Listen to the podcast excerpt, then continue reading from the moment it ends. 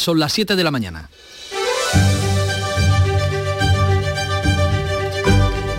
La mañana de Andalucía en Canal Sur Radio con Manuel Pérez Alcázar.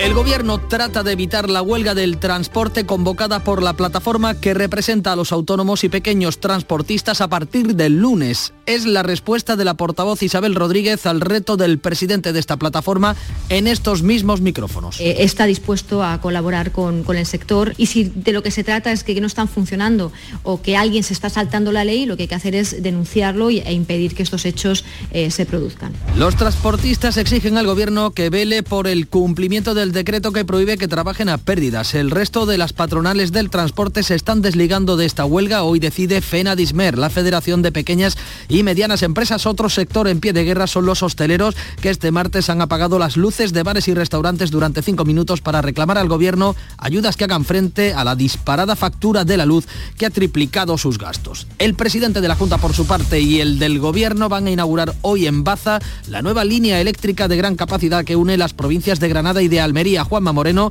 llega de Londres con buenas previsiones de turismo bajo el brazo y con gestiones para atraer inversores aeronáuticos. Mi labor, además, como presidente de la Junta de Andalucía, si me lo permite, es ser comercial de lo que hace Andalucía, de lo que está haciendo Andalucía, todo este esfuerzo de reforma fiscal, toda esta reforma de simplificación administrativa, eh, pues evidentemente toda esta siembra pues va a traer buenas cosechas en los próximos años.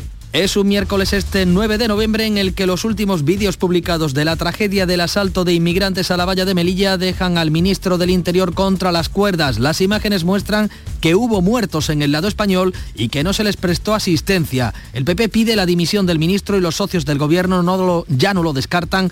Además, piden explicaciones. Marlasca niega la evidencia de las imágenes. La Guardia Civil actuó en parámetros de legalidad, proporcionalidad y necesidad y siguiendo unas órdenes y instrucciones muy claras de proteger la frontera de la Unión Europea española de cualquier ataque violento. Ningún hecho trágico aconteció en territorio español. Los estadounidenses han votado en las elecciones legislativas de mitad de mandato. A esta hora cierran las urnas en Alaska. El recuento provisional da una victoria republicana en el Congreso y un posible empate, aunque con ligera ventaja también republicana en el Senado. Veremos cómo ondea la bandera de las barras y las estrellas. Aquí otra bandera, la verde y blanca, ya tiene su día. El 4 de diciembre será el Día de la Bandera de Andalucía, un día para recordar la jornada en la que cientos de miles de andaluces se echaron a las calles para reivindicar la autonomía plena. Las 7 y 3 minutos de Andalucía miramos al cielo, conozcamos cómo amanecen los distintos puntos de la comunidad. Está lloviendo ya por Cádiz. Salud Botaro, buenos días. Buenos días, de momento no, pero va a llover, es lo que dice la previsión, 18 grados y 21 de máxima. Campo de Gibraltar, Ana Torregrosa. Aquí tenemos hasta ahora 17 grados, la máxima prevista 9, nubes y claros. También hay previsión de algunas lluvias a lo largo del día. Cielos y temperaturas en Jerez. Pablo Cosano. 16 grados marca el termómetro, 22 de máxima prevista y las previsiones de lluvia e incluso de tormentas. ¿Cómo amanece el miércoles en Huelva, Sonia Vela? Pues con los cielos cubiertos estamos en aviso amarillo hasta las 8 por lluvias que podrán seguir incluso acompañadas de tormenta durante toda la mañana. A esta hora tenemos en la capital 15 grados, la máxima para hoy será de 25. Y en Córdoba, Miguel Vallecillo, buenos días. ¿Qué tal? Buenos días. Pues ha llovido un poquito, tenemos en este momento 16 grados, la máxima será eh, hoy de 21 y se esperan también lluvias. ¿Cómo llega la mañana por Sevilla, Pilar González? De momento con lluvia, ya lo hace hasta ahora, será así, al menos la previsión, hasta las 12 del mediodía. Tenemos una máxima de 21 grados y ahora 17 en la capital. Los cielos y las temperaturas de Málaga, Eduardo Ramos. Pues en Málaga también se espera que llueva, sobre todo en la parte más occidental de la provincia. Tenemos 15 grados hasta ahora y una máxima que se espera a mediodía de 22. La mañana amanece en Jaén. ¿De qué manera, Alfonso Miranda? Ahora mismo con el cielo cubierto, todo apunta a que estreno hoy el paraguas, que dicen que va a llover a partir del mediodía, 17 de máxima. ¿Y en Granada, Laura Nieto? Tenemos nubes y claros, 10 grados ahora mismo, la máxima prevista es de 19. ¿Qué nos depara el cielo en Almería, María Jesús Recio? Con nubes, algún claro también. Puede llover débilmente en la zona de Poniente por la tarde, 14 grados, la máxima llegará a los 22.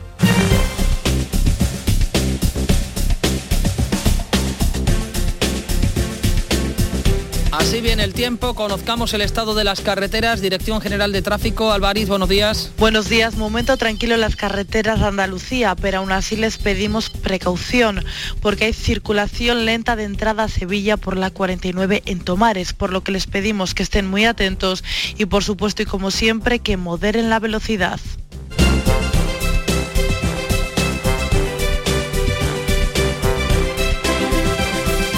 7 de la mañana y 5 minutos. Agricultor, todo sube. Luz, gas, combustible, alimentos. En Fertinagro estamos a tu lado. Ahora te subvencionamos el abonado de fondo de tu cereal con los mejores productos de siempre, al mejor coste que nunca. Por solo 80 euros por hectárea, la mitad que te costaría un fertilizante tradicional te llevas. Rizotech, el abono microgranulado con aminoácidos de aplicación ultralocalizada junto a la semilla para una mejor implantación y enraizamiento del cereal. Y nuestro germinador azón, el bioestimulante que aumenta el porcentaje de nascencia de tus semillas y fija nitrógeno. Con más plantas nacidas y más vigorosas te aseguras el inicio de una gran cosecha. Todo al mejor coste que nunca. Con Fertinagro Biotech a miles de agricultores siempre les salen las cuentas.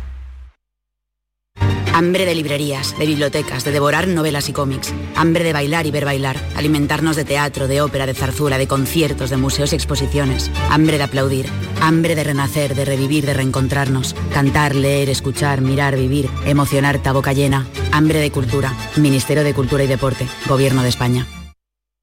La psicología cuida de ti. Psicólogos y psicólogas colegiados son los expertos en psicoterapia que atienden tu salud mental y te ayudan a superar dificultades. Su titulación, formación y experiencia son tu mayor garantía. Al cuidado de tu salud mental y tu bienestar emocional, siempre un profesional de la psicología. Es un mensaje del Colegio Oficial de Psicología de Andalucía Occidental. La mañana de Andalucía. Manuel Pérez Alcázar. 7 de la mañana y casi 7 minutos de este miércoles en el que el gobierno abre la mano a reunirse con los camioneros para evitar la huelga convocada por la plataforma de defensa del sector a partir del lunes. Francisco Ramón. La ministra portavoz Isabel Rodríguez les ofrece colaboración, pero les pide responsabilidad para evitar que vuelvan a bloquear los suministros del país como ya ocurriera en la huelga de marzo pedimos eh, también, como están pidiendo las asociaciones mayoritarias, es responsabilidad. Estamos en una situación muy complicada, tenemos que ser todos responsables con los consumidores, con el resto de cadena eh, de distribución de la, alimentación. El Gobierno eh, está dispuesto a colaborar con, el sector y si de lo que se trata es que no están funcionando o que alguien se está saltando la ley, lo que hay que hacer es denunciarlo e impedir que estos hechos se produzcan. En la respuesta al presidente de la, reforma, de la plataforma que hacía en estos micrófonos para evitar la huelga. Manuel Fernández denuncia el incumplimiento del decreto ley que evita que trabajen por debajo de sus costes. Y hay esa voluntad y si se demuestra, los transportistas no queremos huelga, los transportistas no queremos conflictos, ni queremos perjudicar a nadie. Lo que los transportistas no pueden es trabajar para ir arruinándose y cerrando sus negocios día tras día. Eso es lo que tiene que entender el gobierno y la sociedad en general. Pues otros transportistas, los de FENASDISMER, la Federación de las Pequeñas y Medianas Empresas, decide hoy si secunda o no esas movilizaciones. Otro conflicto. Bares y restaurantes de toda España han apagado sus luces este martes en protesta por la subida de los costes energéticos que asfixia a sus negocios. Ana Giraldez. Ha sido un apagado simbólico de cinco minutos. Piden ayudas al gobierno frente a la subida de la factura de la luz y el gas que ha triplicado sus gastos. La hostelería supone el 13,5 1,5% del Producto Interior Bruto. En Andalucía hay 55.000 bares y restaurantes en los que trabajan 300.000 personas. El presidente de la Junta impulsa en Londres las relaciones comerciales de empresas andaluzas con la multinacional aeronáutica BAE Systems. Juanma Moreno ha ampliado esas relaciones con la compañía británica, que es el segundo mayor contratista militar del mundo y además eh, se dedica al sector aeronáutico con intereses comerciales en 80 países. Tras su paso por la World Travel Market, el presidente andaluz considera que el mercado turístico británico está plenamente recuperado ya después de la pandemia y espera incluso niveles superiores cifras al final del 2022 van a ser netamente positivas y creo además que la seguridad que ofrece un destino como Andalucía va a ser una garantía en el año 2023 donde hay enormes incertidumbres como consecuencia también del conflicto armado, de la guerra de, Rusia a Ucrania. Todo eso va a jugar a favor de Andalucía y creo que vamos a tener un 22 bueno y un 23 previsiblemente también bueno. Pues Andalucía espera acoger el encuentro bienal de los operadores mundiales de golf. Juanma Moreno, que llega de Londres, hoy va a coincidir con Pedro Sánchez en la inauguración en la localidad granadina de Baza de la nueva subestación eléctrica que une las provincias de Granada y de Almería. Una infraestructura clave para el desarrollo de, parte, de la parte oriental de Andalucía. Se trata del tramo entre Caparacena y Baza, con una longitud de 122 kilómetros y 241 torres, que va a seguir después hasta la Ribina, en la localidad almeriense de Vera, donde también se va a construir una nueva subestación, en este caso para atender la electrificación del corredor mediterráneo y del tren de alta velocidad de Almería. Los últimos vídeos de la tragedia en el asalto de la valla de Melilla dejan al ministro del Interior contra las cuerdas. El Partido Popular pide su dimisión, a la que ya se suman, no lo descartan, los socios parlamentarios del gobierno. Esas nuevas grabaciones publicadas en distintos medios muestran que los inmigrantes atrapados en la avalancha cayeron también al lado español y no recibieron asistencia ni de Marruecos ni de nuestro país. El ministro del Interior, Fernando Grande Marlasca, ha vuelto a negarlo este martes en la Comisión de Gastos son reservados del Congreso. La Guardia Civil actuó en parámetros de legalidad, proporcionalidad y necesidad, y siguiendo unas órdenes y instrucciones muy claras, de proteger la frontera de la Unión Europea española de cualquier ataque violento. Ningún hecho trágico aconteció en territorio español.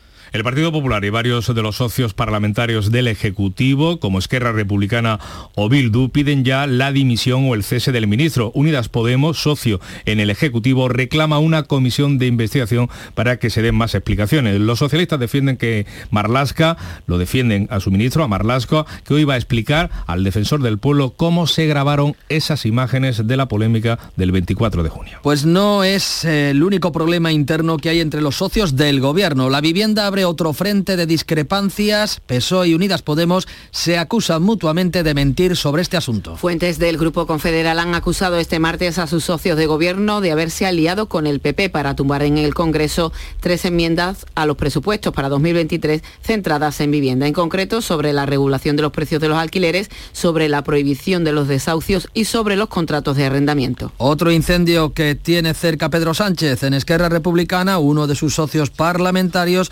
valoran el informe preliminar del Parlamento Europeo que da por aprobado que se espió a 65 independentistas catalanes con el programa Pegasus. Es el documento, en ese documento se dice que fueron espiados sin evidencias de que fueran una amenaza inminente para la seguridad nacional. Es el primer texto sobre el uso de Pegasus de la Unión Europea. El portavoz de Esquerra, Gabriel Rufián, lo interpreta como un revés más a las instituciones españolas. El enésimo revés eh, al parlamentarismo, a la política, a, la justicia, ya lo hemos visto en diferentes ocasiones, que viene de parte de una institución supranacional.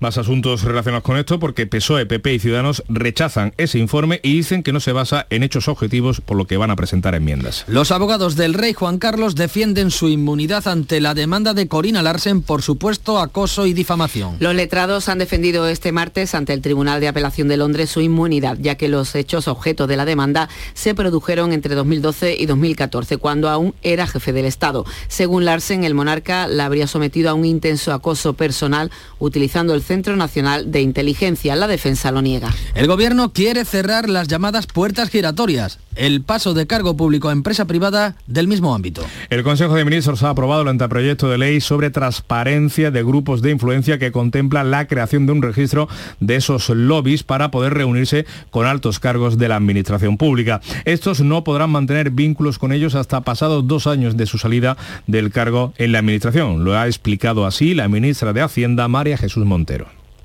un alto cargo público no podrá realizar actividades de lobby en materias relacionadas con sus competencias a lo largo de los, dos años siguientes al cese en su cargo. Para ello, se modifica la ley reguladora del ejercicio del alto cargo en la Administración General.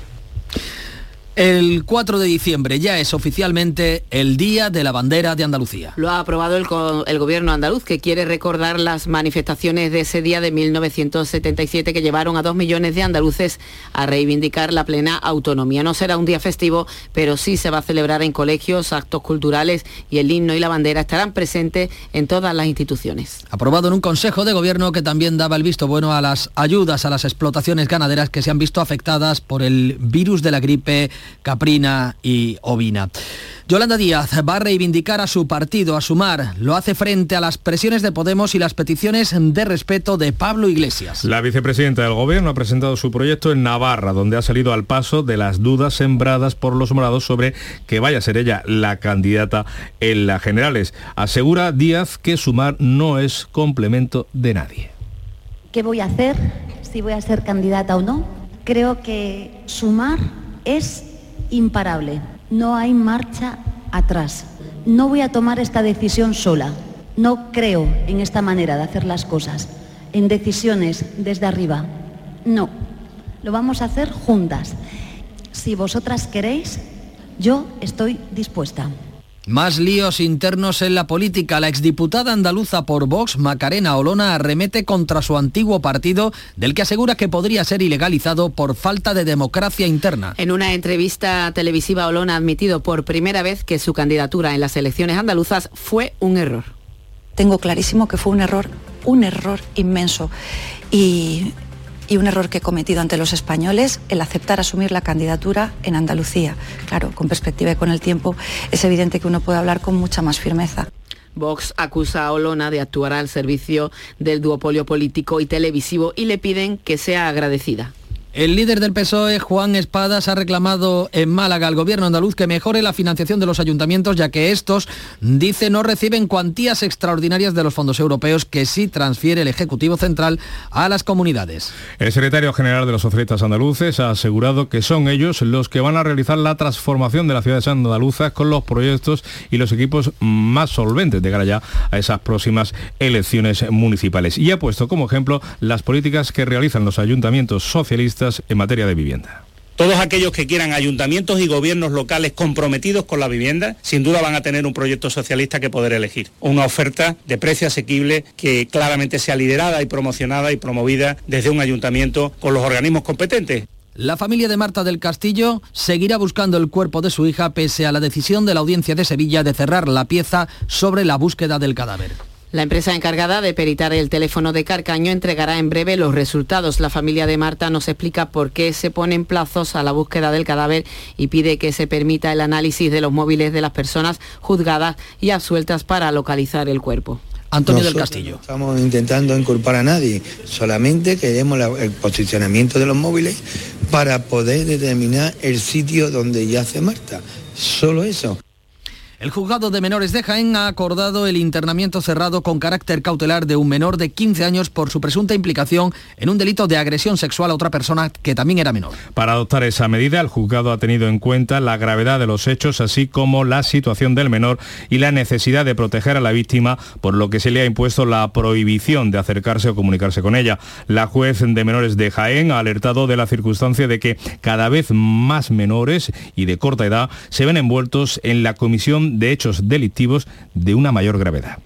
Andalucía va a ampliar la red de acogida para víctimas de violencia machista hasta las 500 plazas, un 5% más que las que hay ahora. Lo ha anunciado la consejera de Inclusión Social e Igualdad, Loles López, en el decimotercer Congreso Internacional para la Violencia contra las Mujeres que se celebra en Sevilla. Se abrirá una nueva casa de acogida en Granada y también se ampliará el centro de Córdoba. Final de año, en principio del siguiente, vamos a ampliar el número de plazas de acogida, de viviendas de acogida, habrá una nueva en Granada, se ampliarán las dotaciones de Córdoba, con lo cual esto no es un reto a largo plazo, sino son permanentemente trabajo, innovación e investigación para intentar acabar con esta lacra.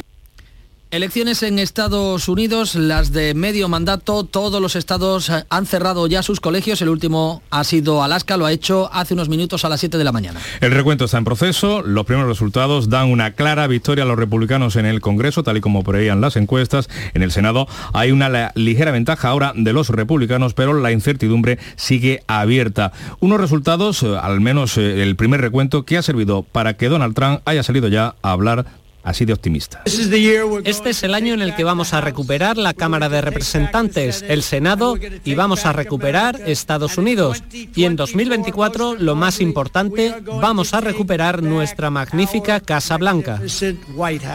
Los Estados Unidos eh, eligen hoy también a numerosos alcaldes, a 36 gobernadores e iniciativas como el salario mínimo o el derecho al aborto. Por cierto que Rusia y Estados Unidos han confirmado que han mantenido contactos confidenciales en torno a la guerra de Ucrania. Unos contactos según Washington solo para evitar una escalada nuclear y no para negociar la paz en Ucrania. Por parte de Rusia, la portavoz del Ministerio de Exteriores no da detalles, pero admite las conversaciones. Cerramos hablando de esta casa. Todos los canales digitales oficiales de Canal Sur en su conjunto han superado este martes los 5 millones de suscriptores totales y los 4.837 millones de visualizaciones desde que en septiembre de 2008 la radio y televisión pública de Andalucía abriera el primero de estos espacios en YouTube. 7 de la mañana, 20 minutos. La mañana de Andalucía. Mira, tiene canas, arrugas y 60 años. Ella es auténtica, tiene 22 y es más que una talla. Ser real es ser como eres. Ella es auténtica porque es mujer y no tiene pelo. Somos como somos, así que míranos libre de estereotipos. Soy real, soy auténtica. Instituto de las Mujeres, Ministerio de Igualdad, Gobierno de España.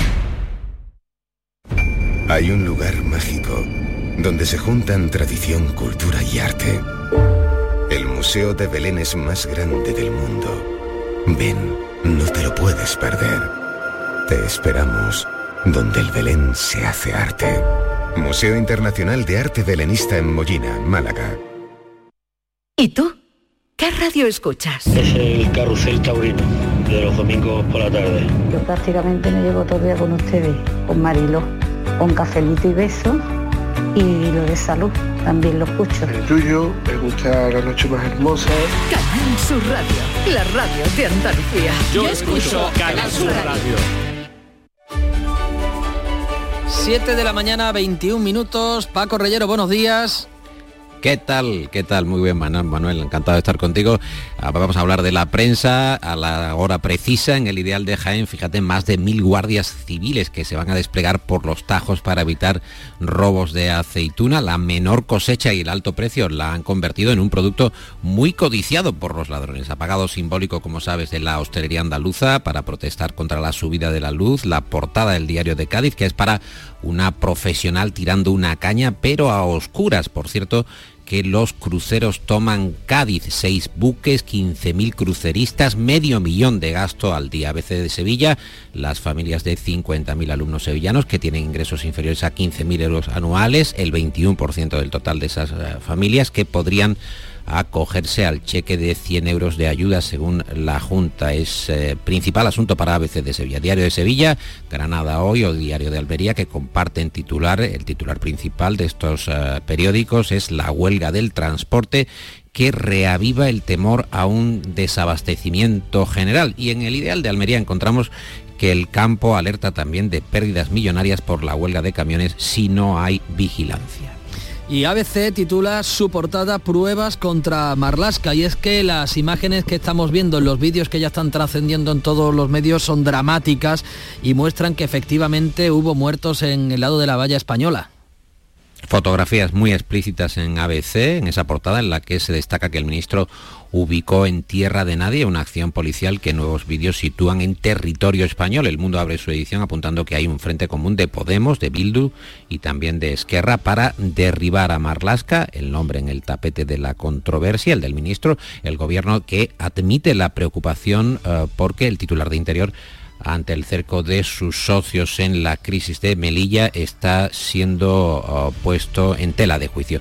¿Qué prueban y qué no los vídeos? Es un análisis que incluye el mundo y que merece la pena echar un vistazo. Reyes Maroto, la ministra de Industria, que se apunta como la elegida para disputar a Almeida la alcaldía de Madrid. El gobierno que pide a la banca que el alivio hipotecario alcance a más hogares. En el diario.es y en el país vemos que también el ejecutivo de Pedro Sánchez descarta finalmente construir un único almacén para guardar los eh, residuos nucleares. Y en la viñeta de Ricardo para el mundo vemos a eh, Velázquez y a Goya, una caricatura de ambos genios, ambos además con pincel en mano ante el cuadro de las tres gracias de Rubens diciendo déjennos en paz, hagan sus protestas en otro lado. Y en los periódicos del grupo Vocento leemos que también el Reina Sofía, en esta eh, alarma general con respecto a la propia seguridad que hay en los eh, principales museos del país, el Reina Sofía refuerza sus medidas de seguridad tras los atentados contra iconos del arte. La razón se pone en clave electoral, abre su edición de hoy señalando que el PP liga su éxito al tándem Feijó-Ayuso.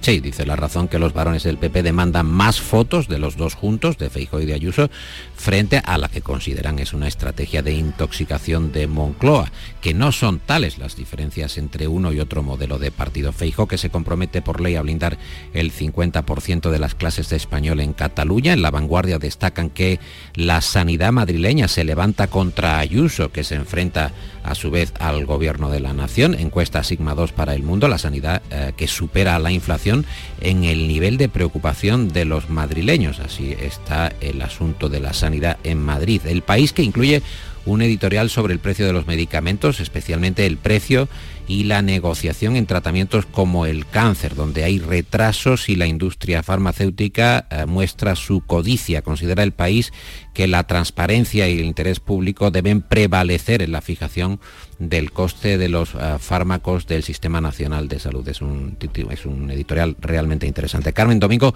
escribe también en El País la tribuna Cómo mola ser pobre, escrito, claro, Manuel, con mucha ironía, porque en la radio ya se sabe, la ironía se entiende de manera diferente. Eh, cómo mola ser pobre y ella explica que tiene la sensación de que nos están tratando como idiotas y que muchas personas se suman al discurso de resignarse, pero en realidad han conseguido narcotizarlos, han conseguido narcotizar cualquier conato de indignación. Cerrándose la contabilidad de los votos, a las 7 de la mañana cerraba el último estado Alaska las eh, urnas en Estados Unidos, unas elecciones que tú conoces bien, Paco, y que van a renovar el Senado y la Cámara de Representantes. Sí, he visto además la viñeta del mundo, eh, que es de Gallego y Rey, dibujan al tío Sam mordiéndose las uñas, bueno, más que más que las uñas, los muñones, los mm. dedos, porque de tanta tensión acaba haciéndose sangre en los dedos. El tío Sam, el célebre icono norteamericano, sí, parece que el Partido Republicano va a recuperar el control legislativo, eh, al menos en la Cámara de Representantes, ya veremos lo que pasa con el Senado, y es verdad, Trump ya está saliendo a apropiarse de la victoria, leemos la crónica de Pablo Pardo en el mundo, trampolín de vuelta a la primera línea de la política, el expresidente que ya se adelantó a un posible regreso y que se espera que haga ese anuncio formal esta semana, la semana que viene. Hay un gran nivel de detalle, eh, recomiendo a los oyentes un vistazo al Washington Post, también al New York Times porque ahí puede uno saber incluso a quién ha votado el último ranchero de Texas. Eh, el nivel de detalle lleva a un nivel de minuciosidad que es verdaderamente apabullante. Y te puedo contar algo más si no vamos a deportes ya porque yo también estoy, Manuel, deseando escuchar los deportes, lo que tú me digas. danos un último apunte que tenemos aquí a Nuria Caciño pendiente de todo lo que nos estás contando. pues te cuento que la razón, las líneas rojas de Zelensky están marcándose para, están marcándose para negociar con Putin, Estados Unidos que está presionando a Kiev para que efectivamente, como ya hemos apuntado, dialogue definitivamente con Putin, con Moscú. 7 de la mañana, casi 28 minutos. Nuria Gaciño, buenos días. Muy buenos días.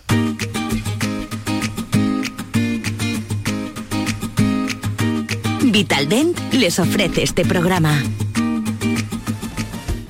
Bueno, pues pendientes esta tarde del Almería y del Sevilla. Ambos juegan a las 7 y ambos pretenden alejarse de la zona peligrosa antes del parón por el Mundial. El conjunto almeriense recibe al Getafe, que trae varias bajas en defensa, y el Sevilla también juega en su casa. Recibe a la Real Sociedad, que llega en un buen momento y en la zona alta de la tabla. Todo lo contrario que el Sevilla, prueba de ello es que San Pauli ha comparado el partido con una final de la Copa del Mundo. No estará Montiel, al que le han caído tres partidos de suspensión por su expulsión en el derby.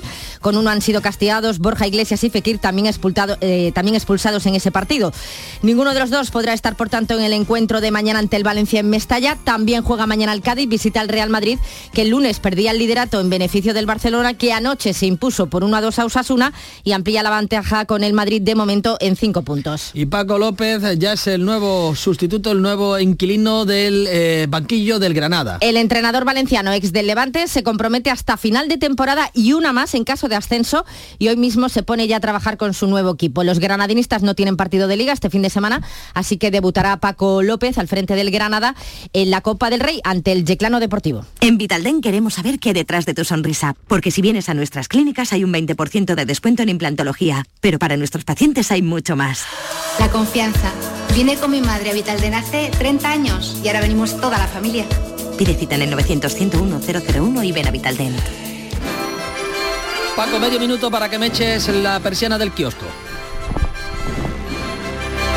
Entrevista a Carl Luis en la contraportada de La Vanguardia, ya sabes, Nuria, nueve oros olímpicos, una plata, lo ganó prácticamente todo y por ahí empieza la entrevista, le pregunta a la entrevistadora, ¿es usted el mejor atleta de todos los tiempos? Y dice él, no, yo lo que hice es lo más sencillo, corrí el más rápido y salté el que más. No sé qué te parece, pero es una respuesta verdaderamente apabullante. No soy el mejor, solo soy el que más corre y el que más. Sigue siendo igual. ¿eh? Bueno, eso decía el balón de Coubertin, más lejos, más rápido, más alto.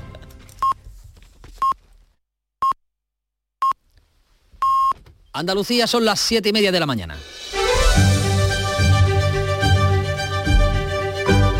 La mañana de Andalucía en Canal Sur Radio con Manuel Pérez Alcázar. A esta hora es el momento de resumirles en titulares la actualidad del día con Ana Giraldez. Gobierno escucha la amenaza de huelga de los camioneros. El Ejecutivo de Pedro Sánchez tiende la mano a los transportistas que pararon España el pasado mes de marzo. Les pide responsabilidad y que denuncien si trabajan a pérdidas. Hoy la Federación Representativa de las Pymes del sector, FENADISMER, va a decidir si secunda o no la huelga convocada por la plataforma a partir del lunes. Andalucía impulsa su imagen en Londres. El presidente de la Junta ejerce de comercial en la Feria de Turismo de la capital británica y afianza las relaciones entre multinacionales y las empresas andaluzas. Juanma Moreno coincide hoy en Baza con Pedro Sánchez en la inauguración de un tramo de la línea eléctrica de gran capacidad que une las provincias de Granada y Almería. Marlasca contra las cuerdas por la gestión del asalto a la valla de Melilla. Las imágenes muestran que los inmigrantes quedaron atrapados en territorio español y no en tierra de nadie como sostuvo el ministro. El PP exige la dimisión del ministro de Interior y los socios de Sánchez, incluido Unidas Podemos, presionan para que dé más explicaciones. 4 de diciembre, Día de la Bandera de Andalucía. No será un día festivo, pero sí una jornada para recordar las manifestaciones de aquel día de 1977 que llevaron a dos millones de andaluces a reivindicar una autonomía plena. Elecciones legislativas en Estados Unidos. Millones de norteamericanos votan en los comicios llamados de mitad de mandato del presidente. Los primeros resultados confirman los pronósticos de las encuestas con una clara victoria de los republicanos en el Congreso, mientras se mantiene la incertidumbre sobre el lado de- del que caerá el Senado. Y en cuanto al tiempo, Ana. Pues se esperan cielos nubosos o cubiertos, lluvias que ya han llegado, que se extienden de oeste a este, más intensas durante la mañana, pueden ir acompañadas de tormentas. Hay activos avisos amarillos en Huelva, en Sevilla y en Cádiz, y en el este se esperan las lluvias al anochecer. Las temperaturas máximas apenas sin cambio, los vientos de poniente en el litoral mediterráneo y el estrecho, variables flojos en el resto. 7 de la mañana, 32 minutos. Mira, tiene canas, arrugas y 60 años. Ella es auténtica, tiene 22 y es más que una talla. Ser real es ser como eres.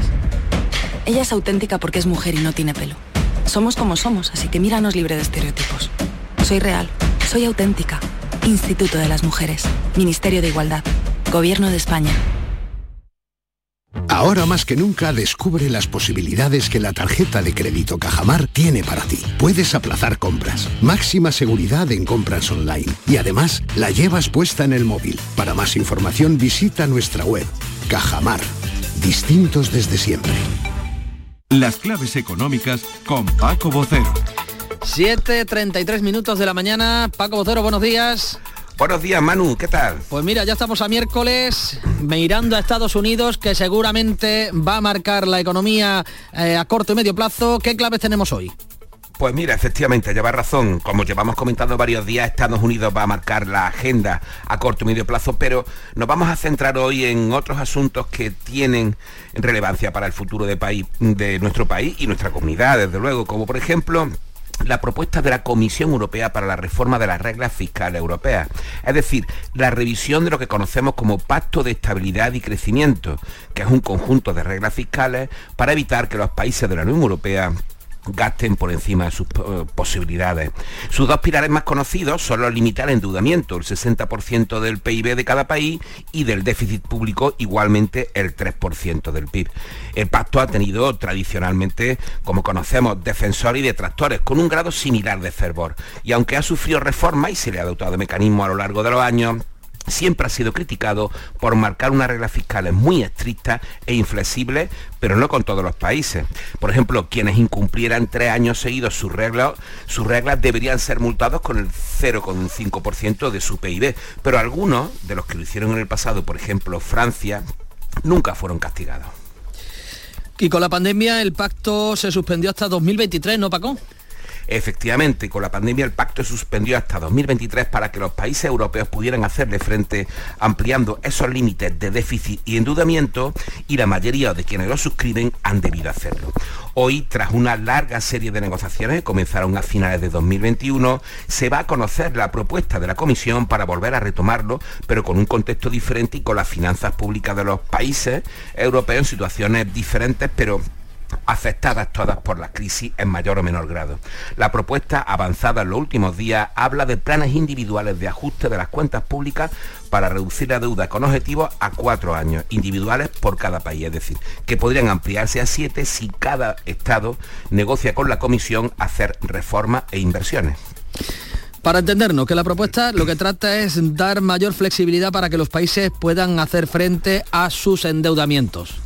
Sí, y no solo con carácter puntual, Manu, sino estructural, es decir, a los déficits y estaríamos hablando no de gastar lo que se necesite por cuestiones de urgencia, ahí está la pandemia o la crisis energética, por poner dos ejemplos claros, sino de gastar por encima de las posibilidades de cada uno sin que haya crisis real de por medio. En definitiva, recuperar el pacto de estabilidad de manera más flexible, pero respetando el fondo y sus objetivos últimos es decir, limitar los endeudamientos, que por otra parte son claves para la propia Europa y la moneda única.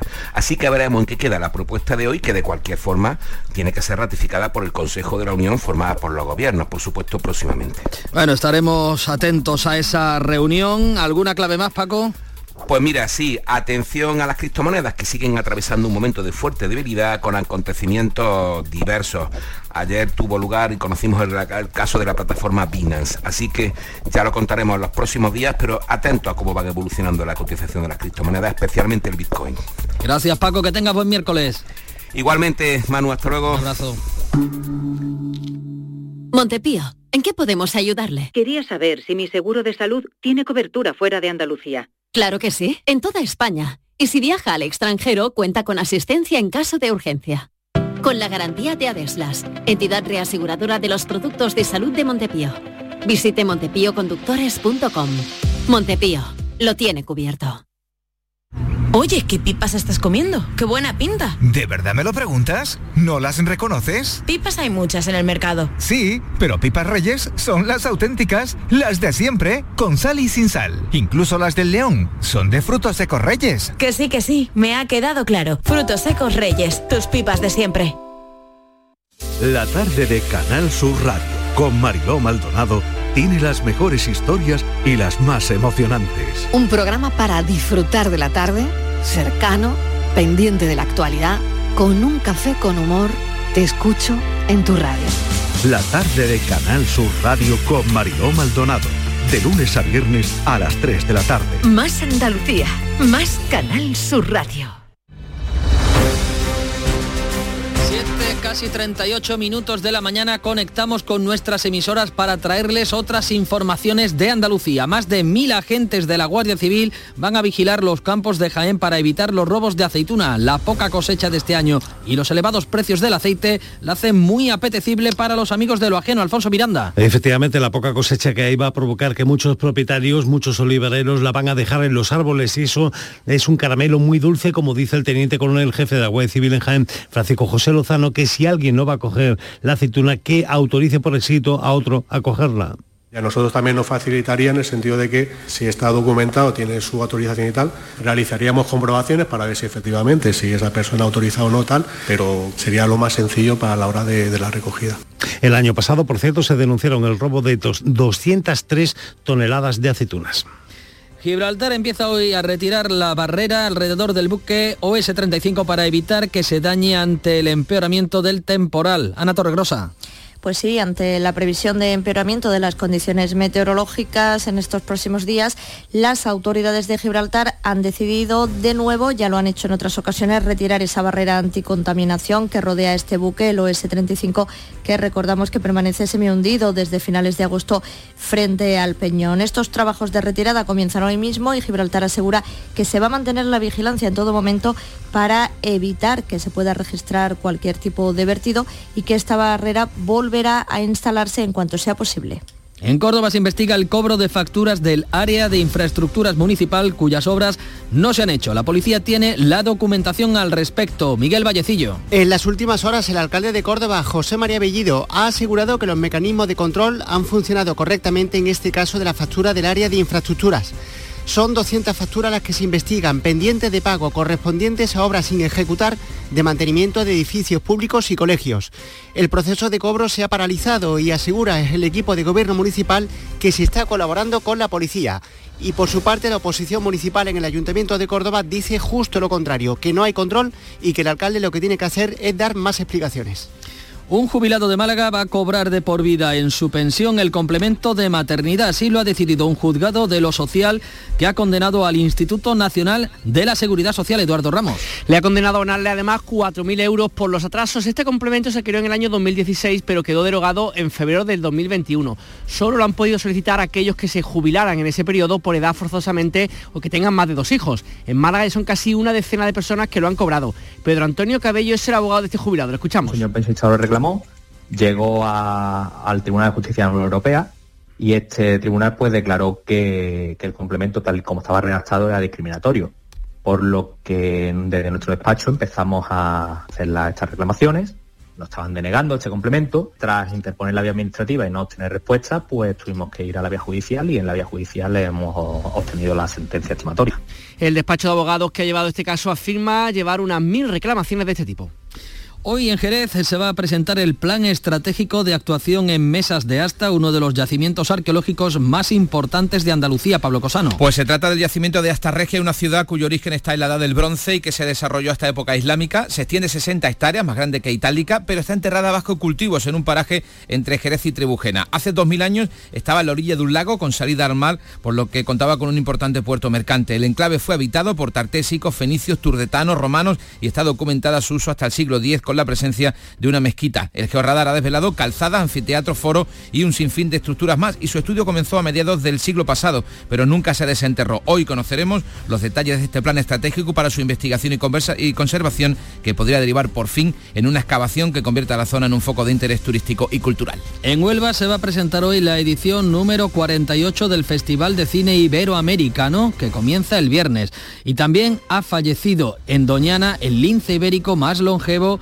de todo el país. Cuéntanos, Sonia Vela.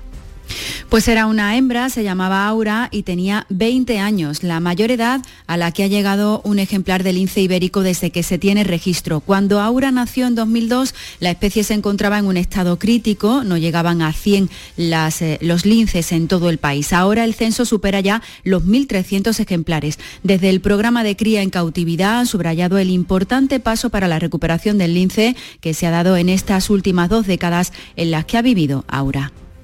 La candidatura de Cádiz como sede del décimo Congreso de la Lengua se presentará en Madrid el 29 de, noviembre. El alcalde de Cádiz se vuelve de Madrid con buenas sensaciones para que la ciudad se convierta en la sede del Congreso de la Lengua en 2025. Solo Bortaro. Pues ha sido una comitiva municipal la que se ha reunido con el presidente de la RAE, con Santiago Muñoz Machado, que les ha transmitido su asombro ante el ímpetu, la ilusión y el contenido de la propuesta gaditana, que está siendo, según el equipo de gobierno, la que más se está moviendo y que cuenta con una línea argumental acorde a ese congreso que se celebrará dentro de dos años. El alcalde de Cádiz, José María González. Pues hemos presentado cuáles son los elementos definitorios de nuestra, de nuestra candidatura, porque entendemos que Cádiz debe ser sede del congreso y, y bueno, la verdad es que bastante bien acogido y con bastante buena sintonía ¿no? y expectativa. También le, ha contado, también le han contado este reto para Cádiz al director general de la Casa de América.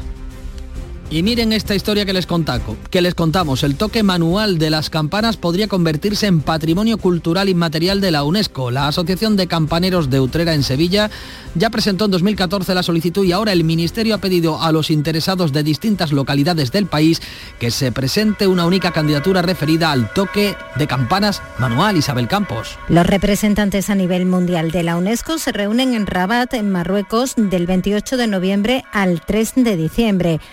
Podrían reconocer este toque tan peculiar de campanas que sobrevive en numerosos pueblos de España y entre ellos en Utrera, donde el presidente de la Asociación de Campaneros, Jesús Quesada, explica las diferencias entre el toque mecánico y el manual. Mecánicamente lo que hay es un simple toque. Y por ejemplo nosotros que hemos conservado tenemos todos los repiques. El toque, por ejemplo, de difunto, pues se sabía si era era un infante, que era un niño pequeño, si era del rango social que pertenecía, si tenía más dinero, si no tenía, todo eso lo hemos conservado nosotros. En el caso de Utrera, estos campaneros se suben en los bronces para voltearlos en fechas señaladas, como puede ser el Corpus o la Navidad. Todo un ejercicio de equilibrismo. 8 menos cuarto de la mañana, llega la mañana de Andalucía, Canal Sur Radio, la información más cercana, la de su ciudad y su provincia.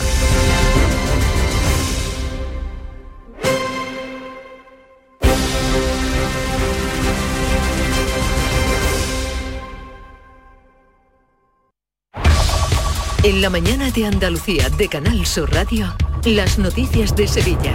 Con Pilar González. Hola, buenos días. Una delegación del Ayuntamiento de Sevilla viaja hoy a Bruselas para defender la candidatura de la capital como capital europea de turismo y se celebra una jornada sobre el negocio del espacio justo cuando Sevilla está inmersa en el proceso para la elección de la sede de la Agencia Espacial Española. En deportes, el Sevilla recibe a la Real Sociedad. Enseguida se lo contamos antes el tráfico. La DGT pide precaución al volante por la lluvia. Hay retenciones a esta hora en las autovías de entrada por Utrera, Coria y Mairena, 6 kilómetros en la autovía de Huelva y 2 en el nudo de la Gota de Leche. En el interior de la ciudad el tráfico es intenso en las avenidas de entrada. Y en cuanto al tiempo, desde esta medianoche estamos en aviso amarillo por lluvias en la campiña y así será hasta las 12 del mediodía. Está lloviendo de manera dispersa en determinados lugares de la campiña. Se esperan tormentas que pueden ser localmente fuertes durante la mañana, abriéndose claros de oeste a este a partir de la tarde. Bajan las temperaturas, la máxima prevista 20 grados en Écija y Morón, 21 en Sevilla, 22 en Lebrija. A esta hora 17 grados en la capital. Porque realizar una obra eficaz y eficiente en Sevilla es posible. Revesan. Contamos y trabajamos con arquitectos, administradores de fincas y para particulares, llevando a cabo sus proyectos con la calidad y seriedad que nos caracteriza. Contáctenos en revesan.es. Revesan, transformando Sevilla. Del 15 al 20 de noviembre en el Palacio de Exposiciones y Congresos de Sevilla, SICAV, la Feria Mundial del Caballo de pura raza española. Vive su espectáculo ecuestre, pasea por todos sus stands y disfruta los mejores caballos de competición. No te pierdas el mayor salón ecuestre de caballos pura raza española en Fides. Compra de entradas en sicaventradas.com. Patrocina Ayuntamiento de Sevilla. Las noticias de Sevilla. Canal Sur Radio. Una delegación del Ayuntamiento de Sevilla viaja hoy a Bruselas para defender la candidatura de Sevilla como capital europea de turismo inteligente del próximo año. Sevilla apuesta por un nuevo modelo turístico basado en la sostenibilidad y posee el distintivo de destino inteligente. El delegado de Economía y Turismo del Ayuntamiento, Francisco Javier Páez, espera que se valore el trabajo que se ha hecho entre empresas y administraciones. Simplemente la administración municipal con todo su equipo de profesionales al frente, sino también a las empresas del sector y, como no, los primeros quizás eh, implicados también en todo esto es, es la ciudadanía. ¿no? Esas sinergias deben ser aprovechadas para trabajarlas de forma que exista esa correspondencia entre el visitante y entre el residente. Y hablando de turismo, Sevilla acogerá la cumbre europea de la Asociación de Viajes de Asia-Pacífico el año que viene.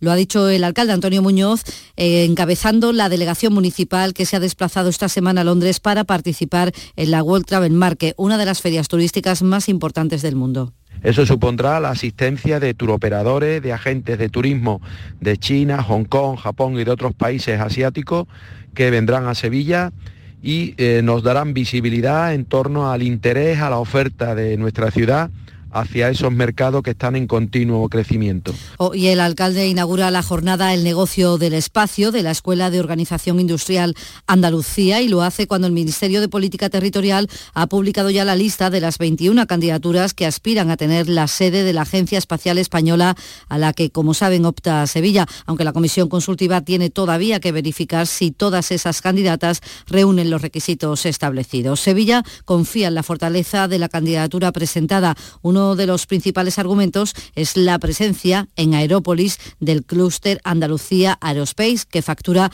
más de 2.400 millones de euros. Su director gerente, Juan Román, ha explicado proyectos que tienen en marcha. Construir un satélite andaluz 100%. Es una iniciativa que podría ser magnífica y, que podría ser un poco corolario de, la decisión de que la agencia viniera a Sevilla. ¿no? Estamos trabajando por ello. Más asunto, las columnas de la Alameda de Hércules van a tener de nuevo rejas de protección para evitar el vandalismo. Lo aprueba hoy Urbanismo. Se van a colocar una réplica de las que tenían el siglo XIX y que se eliminaron en 2007. Las verjas tendrán dos metros de altura, tres de ancho e impedirán además el acceso a los perros. Urbanismo también también aprueba hoy la modificación del plan general necesario para el comienzo de las obras de los terrenos de Altadis en los remedios. El proyecto cuenta con un edificio central en forma de cubo junto a una gran plaza de más de mil metros cuadrados, además de una pasarela sobre el río. Y también el Ayuntamiento de la capital ha aprobado una nueva ordenanza para abaratar la ocupación y el traspaso de los puestos en los mercados de abasto. Se quiere agilizar la entrada de nuevos negocios para atraer a nuevos clientela. El gerente de la Federación de Asociaciones de Mercados, Ángel Santos, ve bien, con buenos ojos, ve bien que los mercados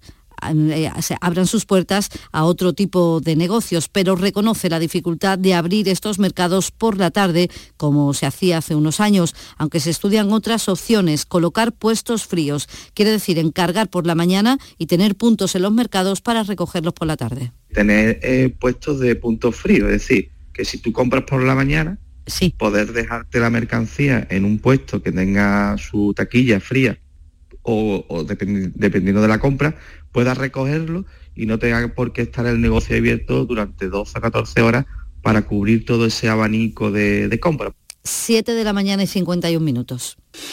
Estamos deseando volver a verte en Rute. Hemos preparado anisados, dulces y chacinas con más cariño que nunca. En nuestros museos vivirás experiencias inolvidables. Rute por Navidad. Diputación de Córdoba y Ayuntamiento de Rute. Reciclos llega a tu ciudad. La nueva aplicación con la que podrás ganar premios solo por reciclar. Participa reciclando latas y botellas de plástico de bebidas. Cuida tu entorno y gana premios. Descárgate la aplicación Reciclos y empieza a formar parte del reciclaje del futuro. Ecoembes. En Canal Sur Radio, las noticias de Sevilla. El juzgado de instrucción número uno de Écija ha rechazado imponer la orden de alejamiento que solicitó la mujer del exdiputado de Izquierda Unida, Miguel Ángel Bustamante, al entender que no existe peligro para la víctima y que los hechos no se consideran de gravedad. Bustamante ha sido suspendido de militancia hace unos días tras esta denuncia por violencia de género y renunció a su escaño en cumplimiento con lo que dictaminan los estatutos de su partido. Y hablando del caso de Marta del Castillo, les contamos que la empresa Lazarus Technology, encargada de realizar el peritaje del teléfono de Miguel Carcaño, anuncia ahora que entregará de forma inminente los resultados de su trabajo a los juzgados de Sevilla. El director de la empresa, Jorge Coronado, ha explicado aquí a Canal Sur Radio qué se puede conseguir con este análisis. La mayoría de dispositivos móviles están haciendo una comunicación con las antenas. En todo momento eso queda registrado y nosotros podemos triangular y calcular por dónde ha pasado.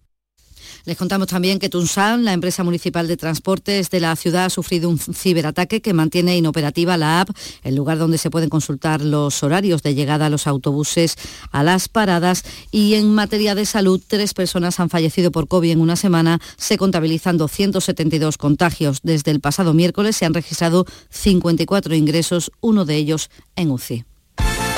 Deportes, Antonio Cabaño, buenos días. Hola, ¿qué tal? Buenos días. El Sevilla disputa hoy su último partido de la liga antes del parón para el Mundial de Qatar y lo hace ante una Real Sociedad que llega a un buen momento en la zona alta de la tabla clasificatoria. El Sevilla va a recibir a la Real con la baja del sancionado Gonzalo Montiel, que fue expulsado en el derby y sancionado en el día de ayer con tres partidos. Además, no estarán tampoco ni el Tecatito, ni Marcao, tampoco Fernando y ni Anzu. Y en el Betis, el comité de competición sancionó en el día de ayer a Fekir y a Borja Iglesias con un partido. Por el francés, el conjunto verde y blanco va a presentar alegaciones a la roja que vio el pasado domingo en el derby en el Estadio Benito Villamarín. Y en este punto les contamos que el Lipasan ha retirado 18.000 kilos de basura con motivo del derby disputado este fin de semana entre el Betis y el Sevilla. En materia cultural, en el Festival de Cine Europeo se estrena hoy en el Lope de Vega el documental Un día Lobo López, en el que se cuenta cómo fue el proceso de creación de Échate un cantecito, el trabajo más reconocido de Kiko Veneno, que supuso un antes y un después en la vida y en la trayectoria del cantante, como cuenta el director del documental Alejandro Salgado. Desde muy joven Kiko tenía una capacidad brutal para crear conceptos geniales que han calado de una manera muy rápida en el pueblo y que el pueblo los ha utilizado como moneda de cambio con mucha facilidad, con mucha naturalidad. Para mí eso es lo que más me ha llamado siempre la atención de Kiko y en la sala central del Teatro de la Maestranza, hoy la final del concurso de Nuevas Voces organizado por la Asociación Amigos de la Ópera.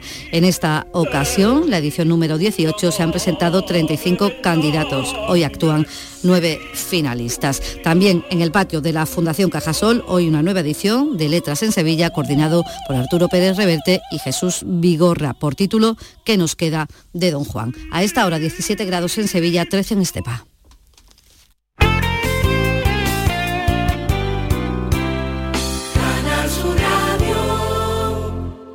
Aquadeus, el agua mineral natural de Sierra Nevada, patrocinador de la Federación Andaluza de Triatlón, les ofrece la información deportiva. 8 menos 5 de la mañana es el momento de conocer la última hora de la información deportiva. Nuria Gaciño, buenos días. ¿Qué tal? Muy buenos días. Almería y Sevilla pretenden solventar con nota sus partidos de esta tarde antes del parón liguero por el Mundial. Ambos juegan a las 7 y ambos lo hacen en casa. El Almería recibe al Getafe que trae hasta 5 bajas en defensa. Pese a ello, Rubi no se fía porque en ataque vienen todos. Cuando un equipo te viene con Unal, con Mayoral, con Munir, con Aleñá, con Maximovic, con Luis Milla, defensa todas las bajas son importantes, pero los que marcan diferencias son los de arriba y de estos vienen todos. El Almería está a dos puntos del descenso, mientras que el Sevilla, aunque está fuera de la zona peligrosa, tiene los mismos puntos que el Celta de Vigo y el Cádiz, que sí están en puestos de descenso. Así que no es de extrañar que San Paoli haya comparado el partido de esta tarde con la final de la Copa del Mundo, consciente de lo mucho que hay en juego antes del parón por el Mundial, un Mundial que no debería disputarse en Qatar. Para mí, el miércoles no final del mundo final del mundo. Si nosotros pensamos que un partido para, para despedir a jugadores que van, que van al Mundial es un error. La FIFA determinó que se juega en un lugar que no se debería haber jugado, en una fecha que no se debería haber jugado, pero todo por plata. Y en cuanto a las polémicas post-derby, el mundo está muy mal. Esta es la sociedad más estúpida de, de, la humanidad, del tiempo, de la historia. En estos momentos es difícil ser parte de esto, porque a mí realmente me incomoda un poco en contra eh, de, la, de, esta reflexión de San Paoli y tras lo vivido en el derby, en contraposición de todo ello, sale el vicepresidente del Betis, López Catalán, y en los medios del club asegura que la relación entre ambos clubes es educada. Lo quiero dejar claro que la relación entre las directivas está siendo totalmente educada. Queremos dar ejemplo porque no puede ser de otra forma. En el, fútbol pues, lo tiene que haber respeto y tiene que haber eh, rivalidad, pero bien, bien entendida. Por ese va a ser el camino que vamos a seguir nosotros. Educados no fueron precisamente los jugadores expulsados que se emplearon a fondo. A Montiel le han caído tres partidos de suspensión porque, como ya comentamos el lunes, se fue protestando la decisión arbitral. A Borja Iglesias y a Fekir solo le, ha caído, le han caído un partido. En el caso de Fekir han desestimado las alegaciones presentadas por el Betis, que lo más seguro es que no recurra. Por lo tanto, ninguno de los dos estará en el partido liguero de mañana donde el Betis visita al Valencia. Luis Felipe trabaja ya con el grupo y Guido Rodríguez es duda. Mañana también juega el Cádiz, visita al Real Madrid Madrid que como saben perdía el liderato tras caer en Vallecas el lunes, un liderato que ostenta ahora el Barcelona, que además anoche venció a Osasuna por 1 a 2, así que de forma provisional amplía la ventaja con respecto a los blancos en cinco puntos. No es el mejor momento, con un Madrid enrabietado, no es el mejor momento eh, para que los hombres de Sergio González afronten este encuentro tan importante para intentar salir del descenso antes del paro. Ojalá que pase lo que pase nos beneficie una vez empiece el partido, pero lo que es la previa, lo que es la cabeza de los futbolistas, lo que les hemos estado indicando es que lo vamos a encontrar a, un mejor, a un buen Madrid y encima herido por los últimos partidos. Y en descenso no está el Granada, pero con la plantilla que tiene debería estar mejor posicionado en la clasificación. Es por ello que el club ha decidido cambiar de entrenador. De Caranca se pasa a Paco López. En torno a la una de la madrugada se ha cerrado el contrato del nuevo técnico. Su último equipo fue el Levante, donde estuvo cinco temporadas. Se compromete con el Granada hasta final de temporada y una más en caso de ascenso. Y hoy mismo se pone ya a trabajar con su nuevo equipo.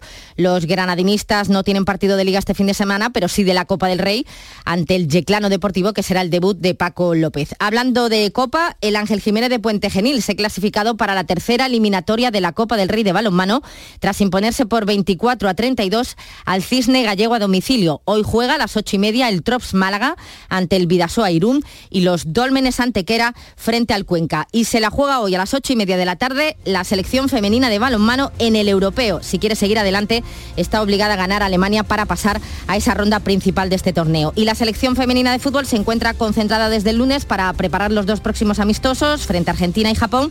La granadina Esther González ha tenido que abandonar la concentración por lesión. Aquadeus, ahora más cerca de ti, procedente del manantial Sierra Nevada, un agua excepcional en sabor, de mineralización débil que nace en tu región. Aquadeus Sierra Nevada es ideal para hidratar a toda la familia y no olvides tirar tu botella al contenedor amarillo. Aquadeus, fuente de vida, ahora también en Andalucía.